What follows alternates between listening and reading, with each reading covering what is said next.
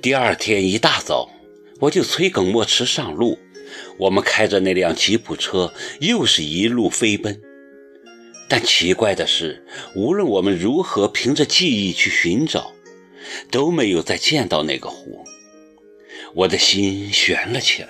难道昨日所见只是幻觉？怎么可能是幻觉呢？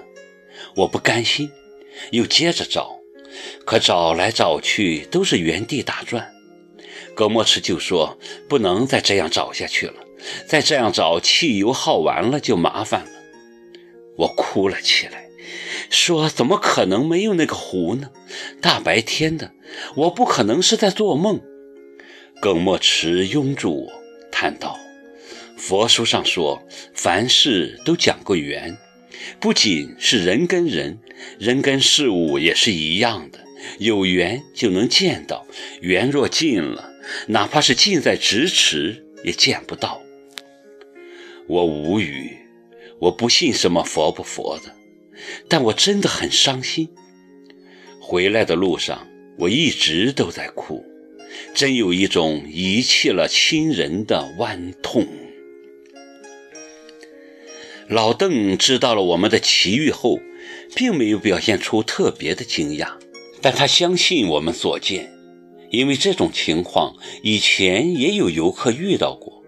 他还说，能见到这个湖是有福之人，是吉祥的征兆，一般人是见不到的。我和耿墨池半信半疑，心里却在想：我们真的是有福之人吗？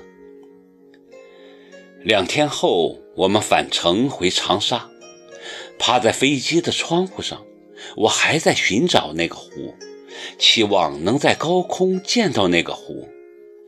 可飞机下面是厚厚的云层，什么也看不到。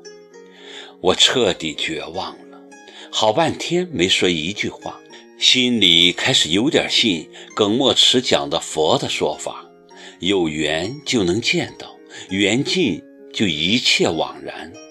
耿墨池握住我的手，头枕着靠背，闭目养神，却又似开导我说。缘分是稍纵即逝的东西，拥有的时候一定要珍惜，一旦失去，就再也找不回来了。